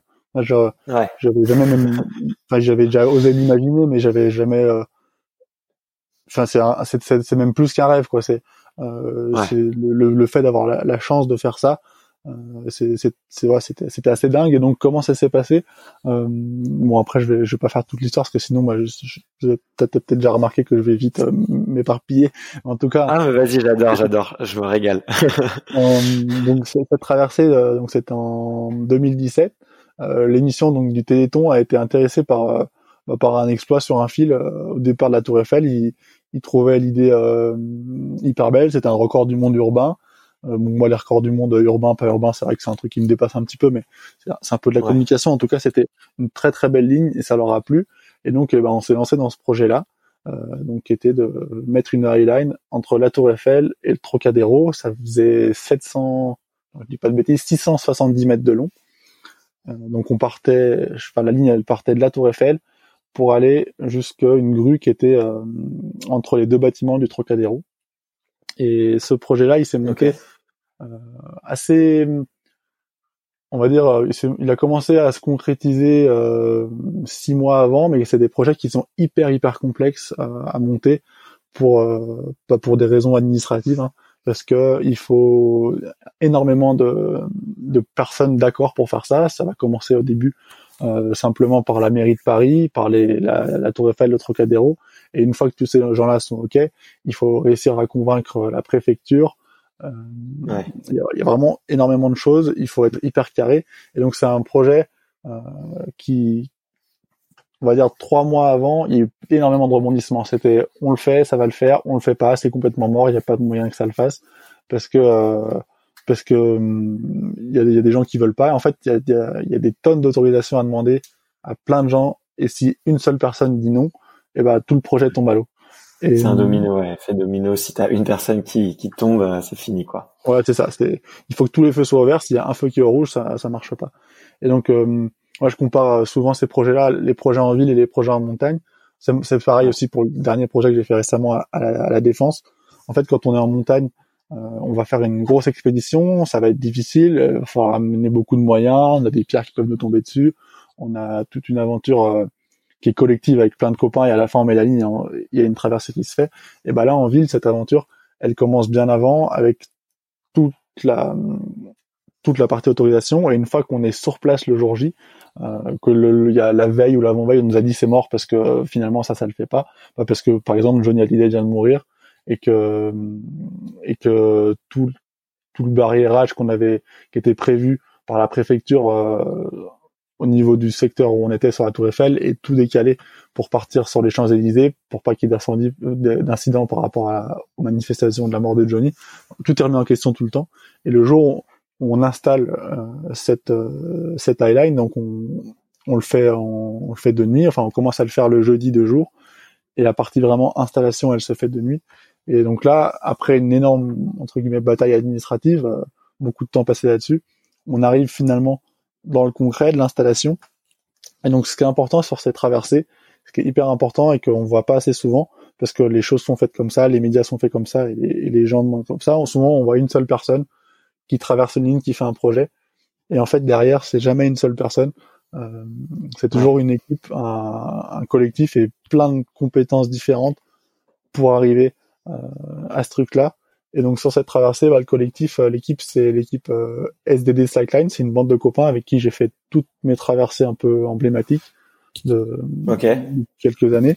Donc c'est des gars qui sont aussi pratiquants euh, de la highline. Et le, le souci, la difficulté, qui est difficile à gérer pour moi et pour eux, c'est que sur cette traversée, il va y avoir une seule personne qui va être mise en avant, euh, il va y avoir un seul mec qui va faire la traversée, alors que dans l'équipe qu'on est, il y en a cinq ou au moins quatre qui sont capables de, de, le faire en fait, de, cette traversée de, ah de, la, réaliser concrètement. Euh, et dans les dans les quatre, euh, pourquoi moi je suis choisi? Bah, il y a plusieurs raisons parce que moi je suis connu depuis longtemps, euh, que j'ai fait plein de records d'affilée, euh, donc que j'ai été pas mal médiatisé, parce que je gère pas mal la pression liée euh, bah, à ça, aux médias. il y a tout plein de choses qui font que c'est c'est moi qui suis choisi pour le faire, euh, parce que je suis beaucoup impliqué dans le projet, que j'ai fait les préparations et tout ça. Mais du coup, c'est quelque chose qui s'est pas forcément vu, mais qui est très dur à gérer parce que là, bon, on dit bon, bah les copains, euh, on va faire une grosse install et puis finalement, bah c'est Nathan qui va qui va traverser. Et c'est lui qu'on va interviewer. Et lui et vous vous allez bosser pendant pendant plus pendant une nuit euh, pour installer tout ça. Et donc ça c'est une partie qui est euh, qui est assez dure parce que hum, il faut il faut faire un, un, beau projet un gros projet comme on a l'habitude de faire. Et sauf que hum, à la fin il y en a qu'un qui traverse. Et ça c'est voilà ça c'était ça faisait partie des choses un peu dans les coulisses qui qui sont qui sont dures à gérer mais c'est mais c'est très très bien géré parce que bah, les gars ils ont été super et, et euh, au moment où je traverse et je réussis à aller de l'autre côté, on se retrouve tous ensemble en bas et on se fait un énorme câlin. Donc en, fait c'est c'est vraiment une euh, une aventure collective de A à Z et au moment moi un de mes souvenirs les, les, plus forts vraiment hein, de, de, de, toutes mes traversées c'est le moment où je pose le dernier pied de, de cette traversée entre entre la Tour Eiffel et Trocadéro où j'arrive euh, de l'autre côté où j'ai un, gars qui est là pour gérer la sécu qui a un copain avec qui on a monté tout le projet et que je, vois ses yeux qui me regardent et qui pleure et moi je pleure aussi. Vraiment là c'est c'est c'est le truc c'est l'aboutissement. Et en fait quand je pose ce dernier pas euh, c'est je, je, peux me remémorer en, en, en tout ce qui remonte en fait. C'est les les mois de préparation les, les rebondissements les galères la nuit pour installer euh, pour couper la route en plein milieu de Paris tout, tout ce qui tout ce qui aurait pu faire que que ça s'arrête et que ça marche jamais. Quand je pose ce dernier pas, c'est vraiment je concrétise tout ça et ça ça aboutit à, souvent quand on quand on quand on voit à la télé, quand on voit en vidéo, on, ben, on dit tiens il a fini sa traversée, c'est génial. Et, et pour moi c'est beaucoup plus que la traversée que je finis en fait. C'est c'est l'achèvement de d'un projet, de, des, des mois de travail, d'un rêve en fait et hyper collectif et en fait c'est ça qui est hyper fort en fait sur beaucoup beaucoup de traversées comme ça aller au bout, c'est pas aller au bout juste d'une traversée entre deux bâtiments de Paris, c'est aller au bout d'une énorme aventure collective et, et que je partage avec beaucoup de gens. Et du coup, c'est vraiment ça qui, qui, qui, moi me, me plaît sur ces sur ces projets-là. D'accord, ok, ouais. Euh, bah écoute, en tout cas, c'est passionnant. Euh, euh, j'ai l'impression que c'est vraiment une un sport d'équipe quoi finalement. Et tu as mentionné le fait que c'était plusieurs euh, compétences différentes. Est-ce que tu peux expliquer rapidement euh, comment ça se monte une ligne et quelles sont les compétences du coup euh, qui sont nécessaires? J'ai cru comprendre qu'il fallait un drone et que c'était c'était assez long quand même et beaucoup plus technique qu'on ne, qu'on le croit. Alors oui, c'est vrai, il y a toute une partie un petit peu euh, très technique et qu'on a développé spécialement pour line. En fait, c'est moi on me demande toujours t'as une équipe pour installer avec toi? Et je dis non non, moi c'est pas une équipe, c'est c'est c'est moi qui installe avec des gens. mais je fais clairement partie de l'installation de, de A à Z et en fait, on a développé euh, des techniques qui viennent euh, de des cordistes, des grimpeurs, euh, et on a pris un peu tout ça pour faire un, un truc nouveau parce que installer une grande sangle entre entre deux points, ça a jamais été fait par personne. Et donc pour envoyer la sangle d'un côté à l'autre, c'est vrai qu'on utilise un drone au début. donc en fait, on a un drone qui vient tirer un fil de pêche. Ça, c'est une technique qu'on a qu'on a développée quand les drones sont arrivés, en fait, les, drones sont arrivés en même temps que les très grandes traversées. Ça tombait très bien parce que ça nous a simplifié la tâche pour beaucoup de choses. Donc en fait, euh, ben, on a là en plus c'est rigolo parce que je suis dans je suis dans ma chambre à matos là et j'ai le drone qui est à côté de moi avec la, bobine de fil de pêche. Donc on, a un drone euh, qui tire un fil très léger et qui part du point A au point B. Donc en ville ça va être deux tours euh, d'immeubles, de bâtiments. En montagne ça va être deux sommets ou deux falaises. Donc euh, il y en a un qui envoie le drone, l'autre en face il reçoit le drone, il attrape le fil de pêche et après s'ensuit un va-et-vient en fait de comme le drone ne peut pas tirer directement la sangle qui serait trop lourde, il tire un fil de pêche léger. Ce fil de pêche léger tire une cordelette un peu plus lourde. Cette cordelette un peu plus lourde tire une autre cordelette un peu plus lourde. et à la fin on envoie la sangle. Et donc le drone nous permet vraiment d'aller très vite, de connecter le point A au point B, sans passer des heures à, à être euh, en dessous dans la ville ou en dessous dans le dans les montagnes. Euh, des choses qu'on fait quand même des fois parce que par exemple à la défense, on n'avait pas le droit d'utiliser de drone cette année. Donc pour le Téléthon, j'ai fait une traversée entre deux tours de la défense. Donc là, le plan d'installation, c'était de circuler dans les rues en dessous avec des, des petites cordelettes qu'on a connectées progressivement euh, sur des toits intermédiaires. Et donc ça, bah, au lieu de prendre 10 minutes en drone, ça va nous prendre 6 heures de temps de la journée parce qu'on donc le drone c'est vraiment une aide précieuse. Ok, d'accord, ouais, je vois, je vois, je vois. Euh, génial, euh, ça c'est c'est passionnant. On on n'imagine jamais hein, ce qui tout le travail qu'il y a derrière euh, euh ce genre de, de performance. Et hum, euh, du coup, depuis que toi, tu as commencé à faire euh, tes premiers records, tu as mentionné celui à La Réunion, euh, tu toujours avec la même équipe. Est-ce que tu peux nous, retracer un petit peu l'historique de, de tes différentes performances? Tu m'as dit que ton, il me semble que ton dernier record a été battu, mais tu as été quand même euh, bah, celui qui a, qui a repoussé les limites pendant, pendant plusieurs années. quoi. Alors oui, c'est vrai que euh, le record actuel de Highline, c'est plus moi qui l'ai parce que c'est pas quelque chose qui, enfin, c'est depuis quelques temps c'est un truc qui m'intéresse un petit peu moins. C'est pas dit que je refasse pas dans les dans les années ou les mois qui viennent, mais euh, c'est un truc euh, que j'ai mis un peu de côté. Et donc moi, le c'est vrai que le, parcours que j'ai eu dans la dans la highline, c'est que je, pense être la personne qui est là depuis plus longtemps et qui a enchaîné euh, un paquet de records du monde d'affilée. Donc pour faire un petit peu l'historique, après l'équipe de copains, elle a évolué, elle est elle est hum, quasiment toujours la même, c'est un peu fluctué. Là, c'est hum, toute cette équipe-là.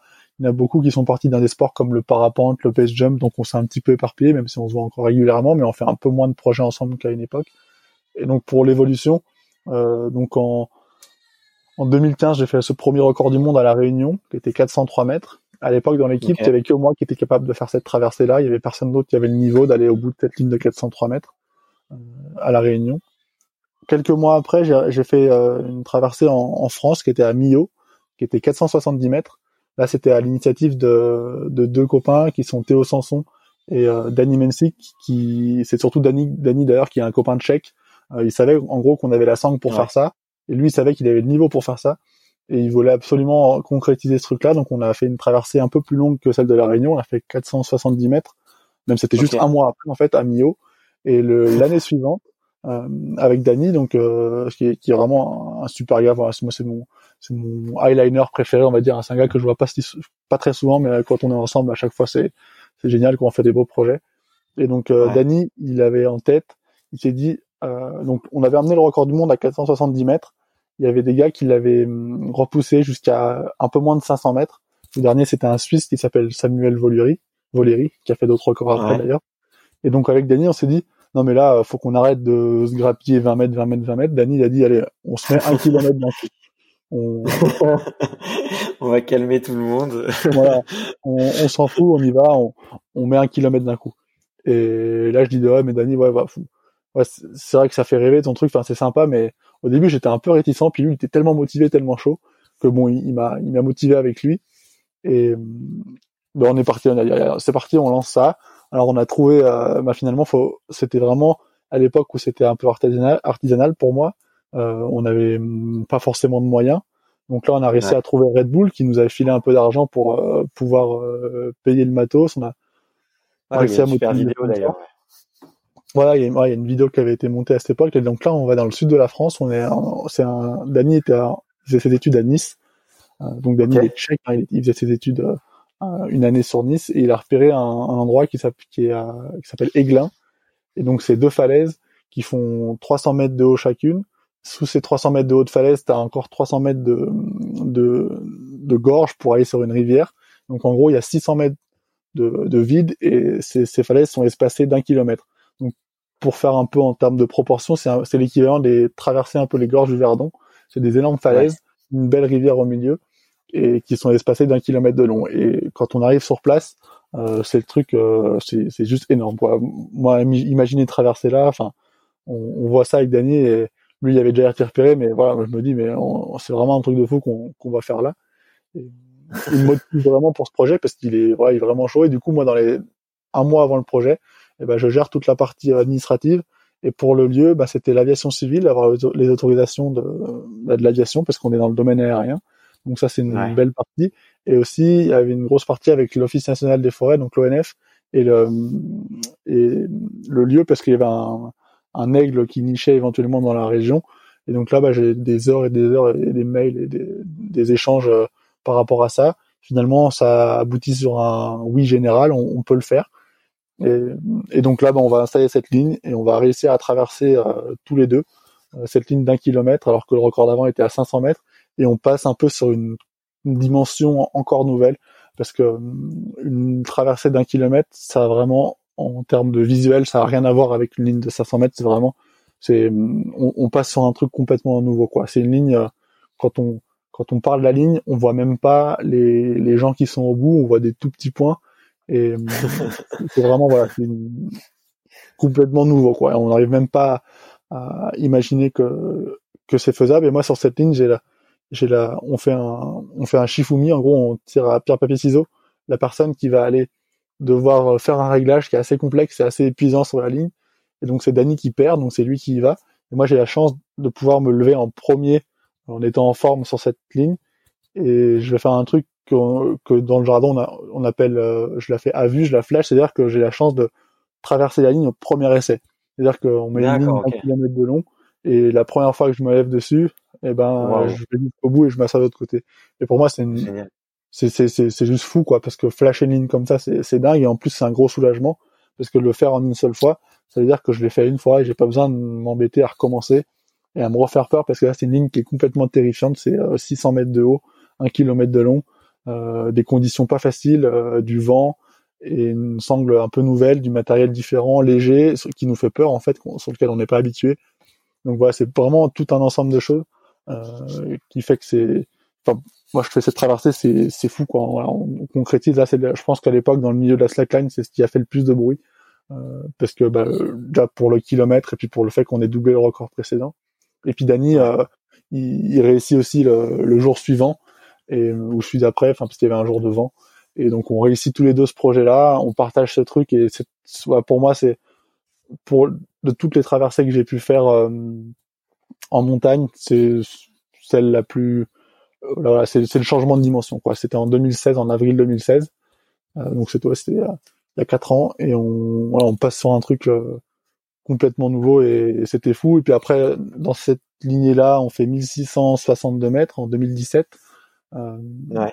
avec euh, plus avec Dany mais avec les copains du coup avec qui j'étais à la Réunion qui eux entre temps ont pris un très bon niveau dans le groupe on accueille deux nouveaux gars euh, qui sont Lucas Millard et Pablo Signoret et ces deux gars là qui un est étudiant en médecine et, euh, et l'autre Pablo à l'époque était étudiant je sais plus il est, je sais qu'il était étudiant ou en année sabbatique. En tout cas, maintenant, il est étudiant à Aix-en-Provence. Ils, ils, sont très très forts, euh, très jeunes et venus très forts en très peu de temps. Et c'est deux super copains hein, maintenant et ça l'était aussi à l'époque. Et donc tous les trois, on va réaliser cette traversée de plus d'un kilomètre six. Et donc on fait le premier mile. Euh, on se dit allez, on va faire le mile pour les Américains. C'est la longueur qui, qui, qui est parlante pour eux. Et donc on traverse le cirque de Navacelle en juin 2017 et c'est une traversée en plus pour moi assez spéciale parce que je suis pas du tout entraîné, mais vraiment pas du tout. C'est une époque où j'avais un petit peu, euh, je m'étais mis au parapente en fait l'hiver d'avant, et donc je faisais que du parapente. J'avais pas trop un physique affûté parce que bon, j'étais pas non plus en, en, mauvaise santé, mais j'avais pris un peu de poids. Euh, j'étais pas, j'étais pas affûté quoi. J'étais pas en mode hyper sportif. Et finalement, je réussis à traverser euh, assez beaucoup plus facilement que ce que j'avais imaginé. Et donc, euh, bah, ça me, ça me confort dans l'idée que c'est vraiment ce qui me plaît, c'est grandes traversées. Euh, c'est une traversée qui dure une heure et quart à peu près pour nous trois. Et en plus, on le partage tous les trois. Bah, c'est l'aboutissement d'un projet énorme aussi, hyper complexe pour plein de.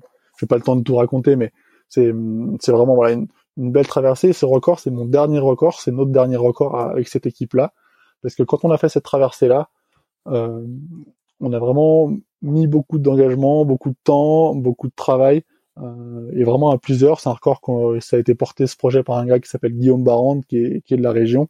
Et, et là, on se dit, euh, est-ce que ça vaut vraiment le coup encore d'aller euh, repousser, euh, d'aller refaire des records de distance pour des choses si compliquées?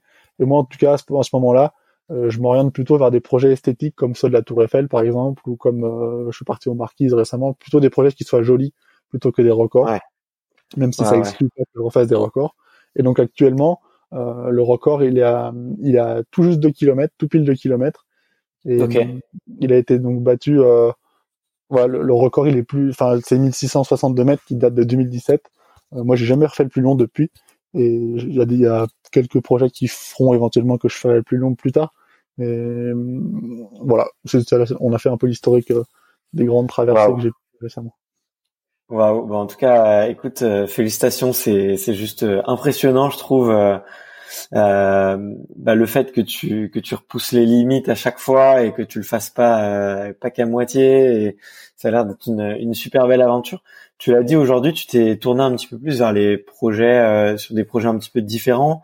Tu m'as aussi expliqué que bah, ce qui te qu'aujourd'hui tu pouvais en vivre et notamment euh, bah, en faisant des, des, des spectacles, euh, en faisant aussi de, de comment dire des traversées un peu euh, euh un peu plus médiatisées. Euh, est-ce que est-ce que c'était c'est, c'est quelque chose qui te plaît aussi ou est-ce que tu le vois comme une nouvelle aventure ou est-ce que c'est vraiment une façon de, de dire ok j'en vis parce que je pense que dans la slackline il y a peut-être très très peu de mecs qui en vivent actuellement.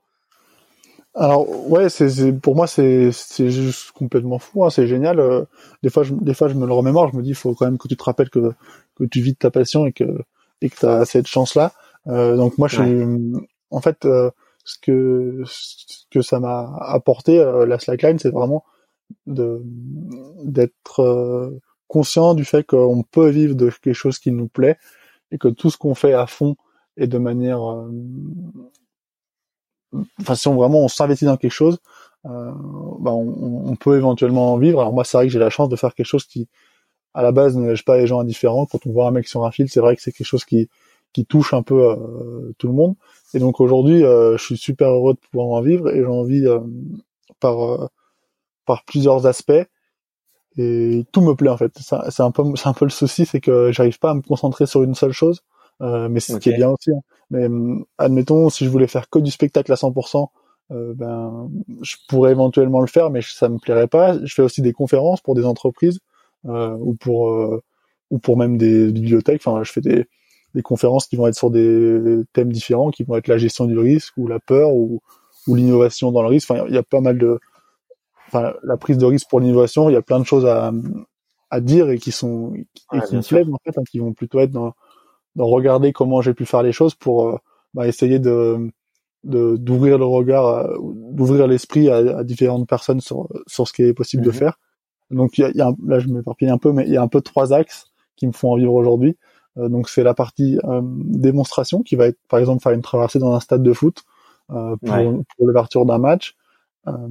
la partie démonstration elle est proche de la partie spectacle mais elle est différente. Il y a aussi la partie spectacle. Donc la partie spectacle c'est euh, c'est comme une démo, mais il y aura une intention différente. C'est pas de montrer de la highline, c'est de montrer quelque chose de beau. Et finalement, que ce soit de la highline ou pas, on s'en fout un peu. L'idée, c'est de, de, de faire une, quelque chose d'esthétique. Et pour ce, pour ce point-là, j'ai la chance de, je vais travailler avec un chorégraphe qui s'appelle Rachido Randam, qui est le co-directeur du CCN2, donc du centre chorégraphique de Grenoble avec euh, Johan Bourgeois, donc, que j'ai pu rencontrer l'an dernier. Et donc cet été, et pour euh, l'année suivante et celle d'après, on, on, a un projet ensemble. Il veut me faire intervenir dans, un, dans un, un, spectacle qui va monter. Euh, et donc, je vois, je vais vraiment découvrir le milieu du spectacle avec euh, le fait de travailler avec d'autres gens, de travailler dans des théâtres. Et c'est vraiment un monde qui, qui est différent, mais que j'ai hâte de découvrir. Donc, il y a cette partie-là. Il y a la partie sponsoring qui est qui est pas mhm. négligeable non plus. Euh, mais c'est vrai que moi je suis dans un milieu où il n'y a pas il y a pas d'argent. Hein, c'est pas les marques de slackline qui vont me faire un salaire. Euh, les sponsors que j'ai, c'est euh, mon plus gros sponsor, c'est Exahome. C'est des gens qui vendent des maisons. Donc c'est un groupe qui fait de la construction de maisons, qui est un des plus gros constructeurs de maisons en France. Ouais. Et, et, donc eux, bah, c'est des gens que j'ai rencontrés en faisant un séminaire pour une entreprise avec qui c'est passé très très bien humainement. Et, et c'est c'est génial parce que j'ai une super relation avec eux. Grâce à eux, notamment, j'ai rencontré Mike Horn et j'ai passé beaucoup de temps avec Mike Horn récemment. Euh, on se voit sur plusieurs événements. Et là, en, cette période de confinement, par exemple, bah, je, je, leur ai fait des vidéos pour les collaborateurs. Enfin, il y a tout un. C'est vraiment une relation humaine qui s'est basée avec euh, avec ces entreprises et c'est des gens vraiment géniaux.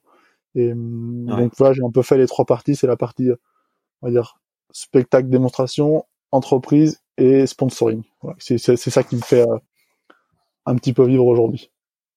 Ok, d'accord. Euh, tu dis un petit peu vif parce que c'est pas encore euh, la fortune des footballeurs, c'est ça euh, Non, mais, je pense qu'aujourd'hui, si j'ai quand même la chance d'en vivre euh, bien, euh, j'ai pas, j'ai, enfin, disons que ça fait donc quatre ans que que je fais que ça et et on va dire que mon chiffre d'affaires pour parler concrètement, enfin, je vais pas donner des chiffres, mais j'en vis vraiment de mieux en mieux chaque année. je gagne de plus en plus d'argent par rapport à ça chaque année et bon là, c'est un petit peu, j'ai plein de choses qui se sont annulées, qui devaient se passer dans ces mois avec le virus. Euh, ouais, qui compliqué, ouais. Voilà, ça va être zéro pendant trois mois, mais j'ai la chance aussi, donc ça va faire un, bon creux, mais j'ai la chance de faire un métier euh, dans lequel je peux avoir un très gros pic après et je peux gagner finalement beaucoup d'argent en peu de temps en fait, euh, en faisant des conférences, des démonstrations. Et donc non, aujourd'hui j'ai quand même la chance d'en vivre, d'en vivre plutôt bien. Euh, par contre, c'est vrai que je suis un truc qui est un peu, un peu précaire parce que il faudrait pas que voilà, je dirais que si je me fais mal, euh, j'ai beaucoup moins de boulot. Après, toutes les conférences que je fais, ça, ça marche quand même si je me fais mal. Mais hmm. je, aujourd'hui, j'en, j'en vis pleinement et je j'imagine pas une seconde euh, faire autre chose, retourner. En fait, moi, j'ai appris euh, le génie mécanique à l'école. J'étais plutôt dans l'industrie et j'imagine pas une seconde retourner dans l'industrie. Euh, j'en aurais pas besoin et j'en aurais pas envie. Ok, ouais, non, je, je vois ce que tu veux dire. Bah, tu vois, je, moi, je vis un peu la même chose avec euh, avec le podcast. Tu vois, aujourd'hui, euh, je aujourd'hui je me régale, je commence à vraiment en vivre, en tirer un salaire. Je me verrais pas du tout euh, revenir euh, à travailler dans une agence web comme je faisais il y a il y a il y a cinq ans. Mais donc euh, je comprends tout à fait ce que tu ce que tu ce que tu ce que tu dis par là quoi.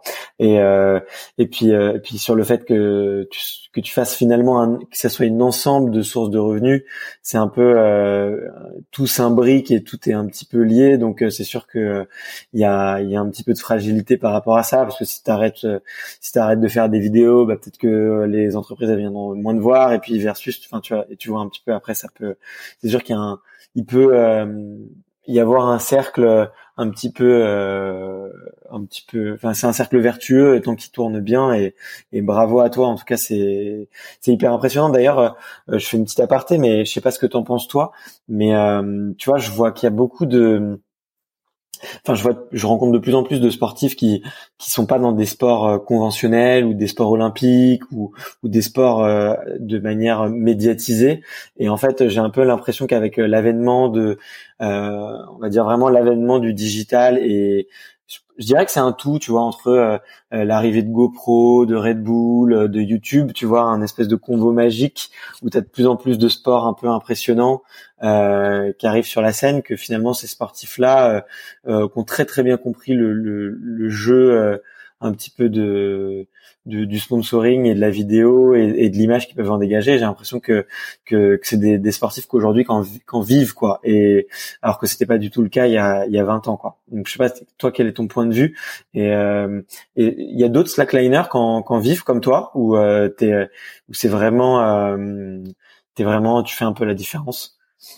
Alors du coup pour pour répondre euh, à la première question déjà par rapport à la façon dont dont on peut vivre aujourd'hui avec euh, en, gérant un peu le digital. C'est vrai que euh, c'est une chance de fou hein, qu'on a euh, avec les avec les réseaux sociaux et tout ça. Par contre, disons qu'il y a, il y a deux il y a deux parties parce que il y a 20 ans, on va dire que beaucoup moins de gens vivaient du sport, mais ceux qui en vivaient en vivaient beaucoup mieux. Par exemple, on peut parler, je sais pas, des grimpeurs de l'époque qui avaient des énormes sponsors, des sponsors qui dégageaient des budgets énormes ou les mêmes pour avoir beaucoup, enfin un peu discuté avec les gens qui faisaient du, du freeride à l'époque ou du ski. Ils avaient vraiment un sponsor et puis là le sponsor débloquait euh, toute l'année. T'avais plus à te soucier du reste, t'avais pas à t'embêter entre guillemets à être sur les réseaux sociaux. Euh, t'avais un budget et puis tu faisais ton truc. Et c'est vrai que maintenant, euh, finalement, ça a permis d'ouvrir euh, cette visibilité à, à beaucoup de monde, beaucoup de gens. Mais par contre, derrière, il y a aussi une certaine précarité qui s'est mise en place parce que euh, ça t'oblige à être hyper actif tout le temps, tout le temps, tout le temps. et à jamais t'arrêter. Et donc c'est pas forcément euh, évident, mais moi je trouve, moi je, je suis complètement là-dessus aussi. Hein.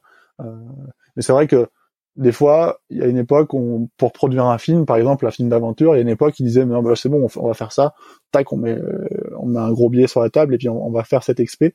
Aujourd'hui, mm. c'est vrai que c'est plus compliqué euh, parce que comme il y a du contenu partout tout le temps et que c'est difficile de, de de, de faire quelque chose de, de qualitatif. Disons qu'on va dire que euh, des fois, le fait tout ce contenu énorme peut éventuellement baisser un peu la qualité de certaines choses, mais bien sûr, ça aussi, ça ouvre aussi euh, ce contenu à beaucoup de gens et finalement, euh, des fois, à des gens qui ont bien plus de talent euh, que des que des personnes qui étaient un peu médiatisées à l'époque. Donc euh, en gros, moi, je suis, enfin, c'est vrai que j'en vis aujourd'hui grâce à ça, hein, grâce à, à l'image, hein, clairement.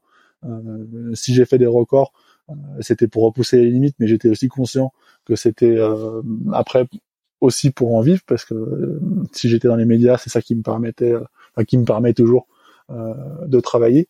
Et, et donc ouais, moi je, je suis complètement, enfin, je suis heureux de voir tous ces gens qui en vivent et, et tous ces talents qui, qui, ressortent, que ce soit dans les copains parapentistes qui font des super trucs comme Antoine Girard qui je crois a fait la connexion entre nous si je dis pas de bêtises Ouais, exactement. Ouais. voilà, en fait, ce qui est, ce qui est fou, en fait, c'est que on se rend compte aussi qu'il y a plein de façons d'en vivre, euh, finalement, un peu toutes différentes les unes des autres, et que chacun fait un peu sa, sa tambouille, et que chacun aussi fait ce qui lui plaît, et chacun est bon dans ce qui lui plaît. Donc, euh, on, euh, et du coup, là, je rebondis euh, sur ta deuxième question. Sur, euh, moi, je pense qu'aujourd'hui, je suis le seul à en vivre de la façon dont j'en vis concrètement, avec ce mix de choses-là, parce que c'est vrai que j'en vis aussi beaucoup en, en, parlant de ce que je fais euh, et pas forcément que en faisant ce que je fais, que, en, en m'entraînant en faisant de la performance. Mais par contre, je peux pas aujourd'hui dire que je suis le seul à en vivre concrètement parce qu'il y a des gars, euh, il y a un, un, Suisse par exemple qui s'appelle Lyle Grunberg qui lui euh, fait beaucoup de spectacles et qu'en vit. Euh, il y a des gars qui font des, des traversées sur un, un, un, bateau de croisière aussi qui en vivent. Il y a, il y a d'autres gars en France qui en vivent euh, quasiment en faisant à une époque, on partait super souvent en Chine. J'ai un copain qui est kiné, lui vivait avec la relation qu'on avait avec la Chine. Donc en fait, on est on est plusieurs à en vivre euh, à plein temps ou ponctuellement. Euh, même si c'est vrai que euh, moi, je suis le seul dans tout, toute la bande de copains à avoir misé 100% là-dessus et avoir essayé d'en vivre complètement. et c'est pour ça aussi que derrière, des fois, bah, ils acceptent. quand j'ai traversé la Tour Eiffel, il y a entre guillemets que moi qui ai pris un peu le risque de, de faire que ça, parce que c'est aussi un risque hein, de se lancer là-dedans d'oublier tout le reste. Et, euh, et, donc, euh, je suis pas le seul à en vivre, mais je suis le seul à en vivre de la manière exacte dont j'en vis aujourd'hui. Mais j'espère que d'autres pourront en vivre plus tard. Et je suis persuadé que, après, je connais pas tout le monde. Il y a, il y a des Brésiliens apparemment qui en vivent aussi. Il y a des, des Instagrammeurs américains qui en vivent. Donc, on a chacun notre façon de fonctionner, euh, qui est différente. Ouais, et qu'on fait pas tous, euh, tous autant. Voilà, vous êtes tous euh, finalement un peu des, des entrepreneurs euh, et, et euh, vous avez tous un petit peu vos, votre façon de, de, vous démarquer les uns les autres et, et, de faire de faire les choses bien. En tout cas, merci beaucoup pour ta transparence. Je voulais pas spécialement y passer beaucoup de temps, mais mais c'est bien aussi de le mettre en lumière parce que c'est une des difficultés des, des sports des sports un petit peu plus atypiques. je sais pas comment tu comment on peut le comment on peut le définir, mais en tout cas c'est c'est hyper sympa que de, de, de nous expliquer et, de et de mettre la lumière là-dessus parce qu'on se rend pas compte du, du temps que ça prend, euh, euh, du, du, boulot énorme que ça prend de, déjà de convaincre des entreprises et puis en plus euh, d'entretenir la relation et de s'assurer que tout se passe bien. Donc félicitations pour pour tout ça. juste avant de terminer parce que j'ai pas envie de te retenir beaucoup plus longtemps, j'ai j'ai quelques questions pour la fin que je t'avais envoyé un petit peu avant. pour tu peux y répondre d'une manière un peu du tac au tac ou de où tu peux les approfondir un petit peu plus. Est-ce que ça te dit d'y répondre maintenant? Ouais, ouais, carrément. Allez. Euh, euh, est-ce qu'il y a une rencontre qui t'a changé la vie?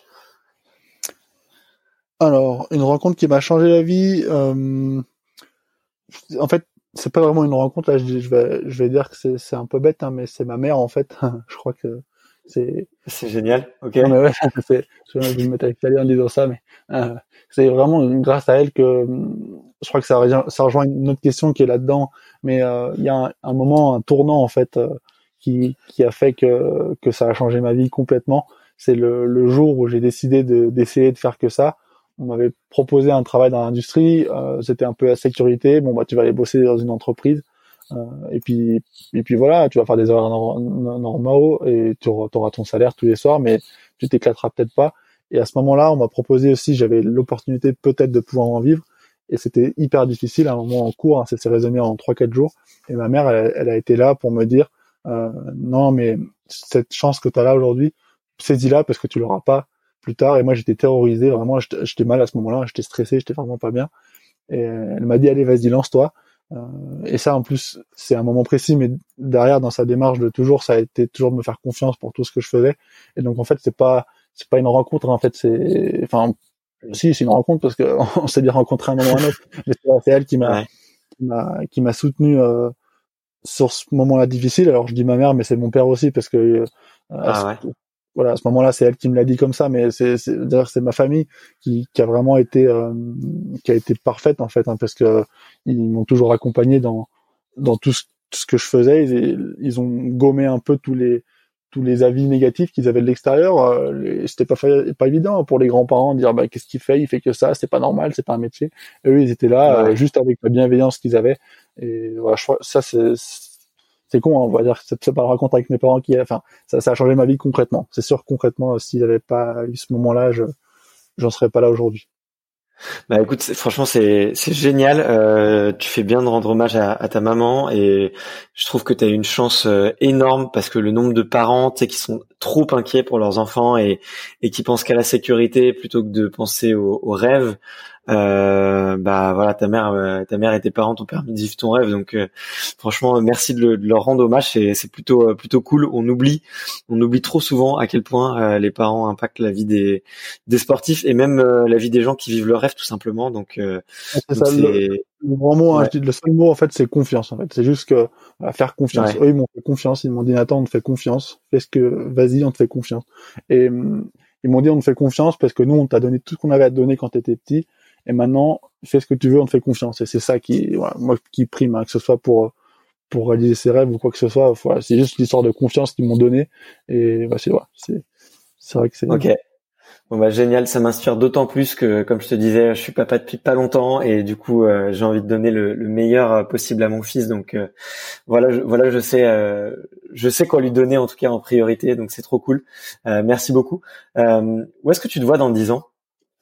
Alors dans dix ans, je je me vois, je sais, j'en sais rien en fait. Et j'ai, c'est vrai que je peux, enfin, je peux vraiment pas y répondre à cette question parce que, enfin, je peux y répondre de manière différente, mais je me suis jamais projeté nulle part. J'ai jamais été capable de me projeter en fait, euh, euh, vraiment dans, même à court terme, hein, quand quand quand j'étais à l'école, je savais pas ce que je voulais faire comme métier plus tard. Et en fait, j'ai appris au fur et à mesure euh, que le de, de ne pas avoir besoin en fait de se projeter alors c'est sûr que ça peut être sécurisé, sécurisant et, des fois c'est quand même pratique hein, de pouvoir se projeter. Mais moi je suis vraiment sur un style de vie. Je pense que c'est ma façon de faire qui m'a toujours réussi. C'est de, hum, je sais pas ce que je ferai euh, dans trois ans même.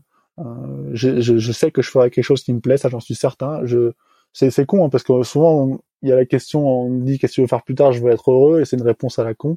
Mais en fait, euh, je pense que c'est le fondement du truc, c'est que t'as pas besoin de savoir ce que tu vas faire concrètement pour savoir que tu vas t'éclater.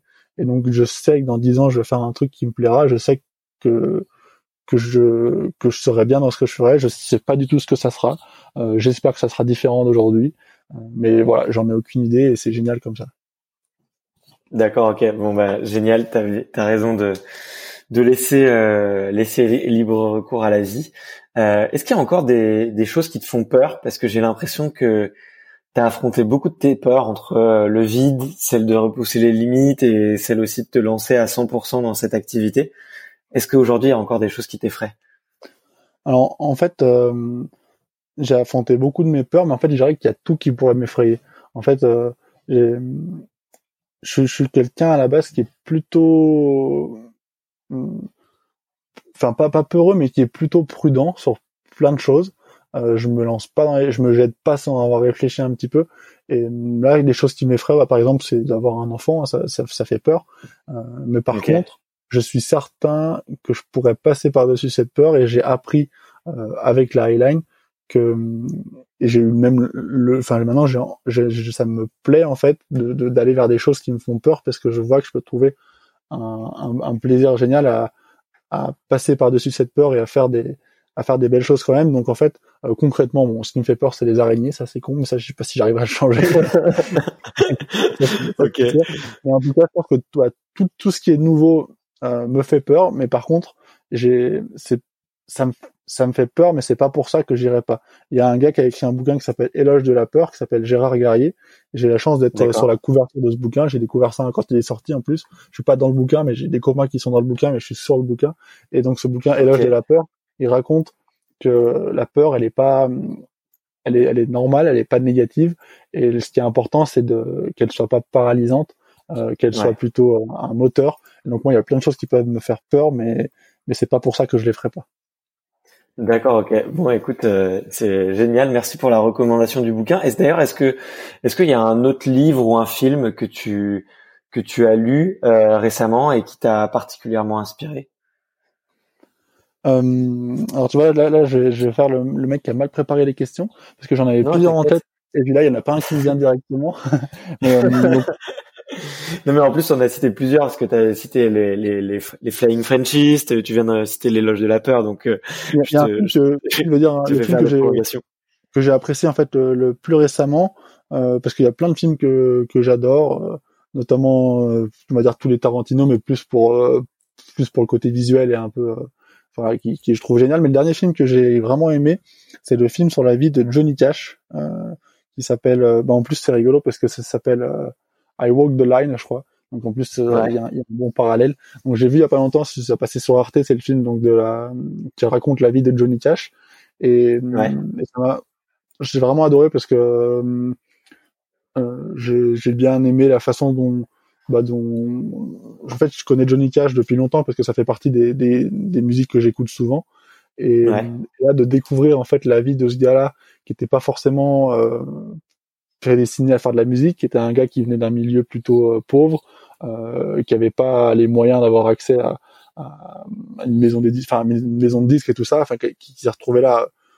Pour nous, pour moi, Johnny Cash, c'était le mec euh, qui, qui, enfin, c'était le, la, la, star de, de cette époque-là, de cette musique-là. Et en fait, on voit qu'il est venu de rien du tout. Euh, et toute l'histoire autour de, de, de, de, son père, de, de comment il a évolué, de ses addictions et tout ça. Voilà, j'ai trouvé ça vraiment génial. Donc, je dirais que c'est ce film sur la vie de Johnny Cash. D'accord, ok, bah écoute, génial, génial. Euh, je, je le regarderai parce que c'est vrai que c'est un personnage que j'aime bien, en tout cas dont j'aime bien la musique, donc euh, j'irai j'irai regarder. Euh, Est-ce que tu avais euh, un idole ou une idole quand tu étais plus jeune? Alors quand je courais, euh, j'étais fan de Kylian Jornet et je pense que je suis toujours fan de je suis toujours fan de, de ce gars-là, de sa simplicité, euh, de son honnêteté aussi. Euh, c'est un gars qui est très introverti. Euh, je me retrouve beaucoup sur certaines choses qu'il dit et qu'il a fait, et, et, et pas sur d'autres choses. mais, euh, mais en tout cas, voilà, c'est vraiment euh, le, le quand j'ai quand j'avais 15-16 ans et que je me mettais à courir, c'est c'est le gars dont dont j'étais fan et c'est un gars que je suis toujours. Et je, ouais, j'aime bien sa façon d'être simple et, toujours avec un côté un peu drôle. J'ai eu la chance de le rencontrer, de faire de la slack avec lui euh, il y a un petit moment déjà, c'était super sympa. Ok, d'accord, ok, génial. Euh, ben c'est vrai que oui, il a l'air, euh, il a l'air naturel et simple comme comme personnage, donc c'est sûr qu'il est, il donne très envie. Et du coup, ben, ça amène un petit peu à la dernière question. Euh, cette dernière question, c'est un, un, passage de micro comme un passage de flambeau, et c'est savoir quel serait le prochain sportif que tu connais, que tu me recommandes d'aller euh, d'aller interviewer. Ouais, alors euh, je voulais dire en rigolant euh, Mike Horn parce que j'ai passé du temps avec lui et que j'ai lu aucun de ses bouquins, mais j'ai adoré ce qu'il m'a dit et j'ai retenu beaucoup de phrases. Il m'a dit par exemple tu réfléchis trop et, et j'ai trouvé voilà ça fait partie des phrases que j'ai prises mais euh, mais, après c'est pas très original. Euh, et il y a un gars que j'ai rencontré il y a pas très longtemps que je connais pas très très bien, mais que j'aimerais bien connaître plus, qui s'appelle Martin Kern. Alors je sais pas si tu as déjà interviewé ou pas. Peut-être pas. Non, du tout. Donc Martin Kern, c'est un gars qui fait de, de qui est spécialiste de l'endurance, euh, qui est très fort en trail, qui a fait un super résultat sur la dernière diagonale des fous.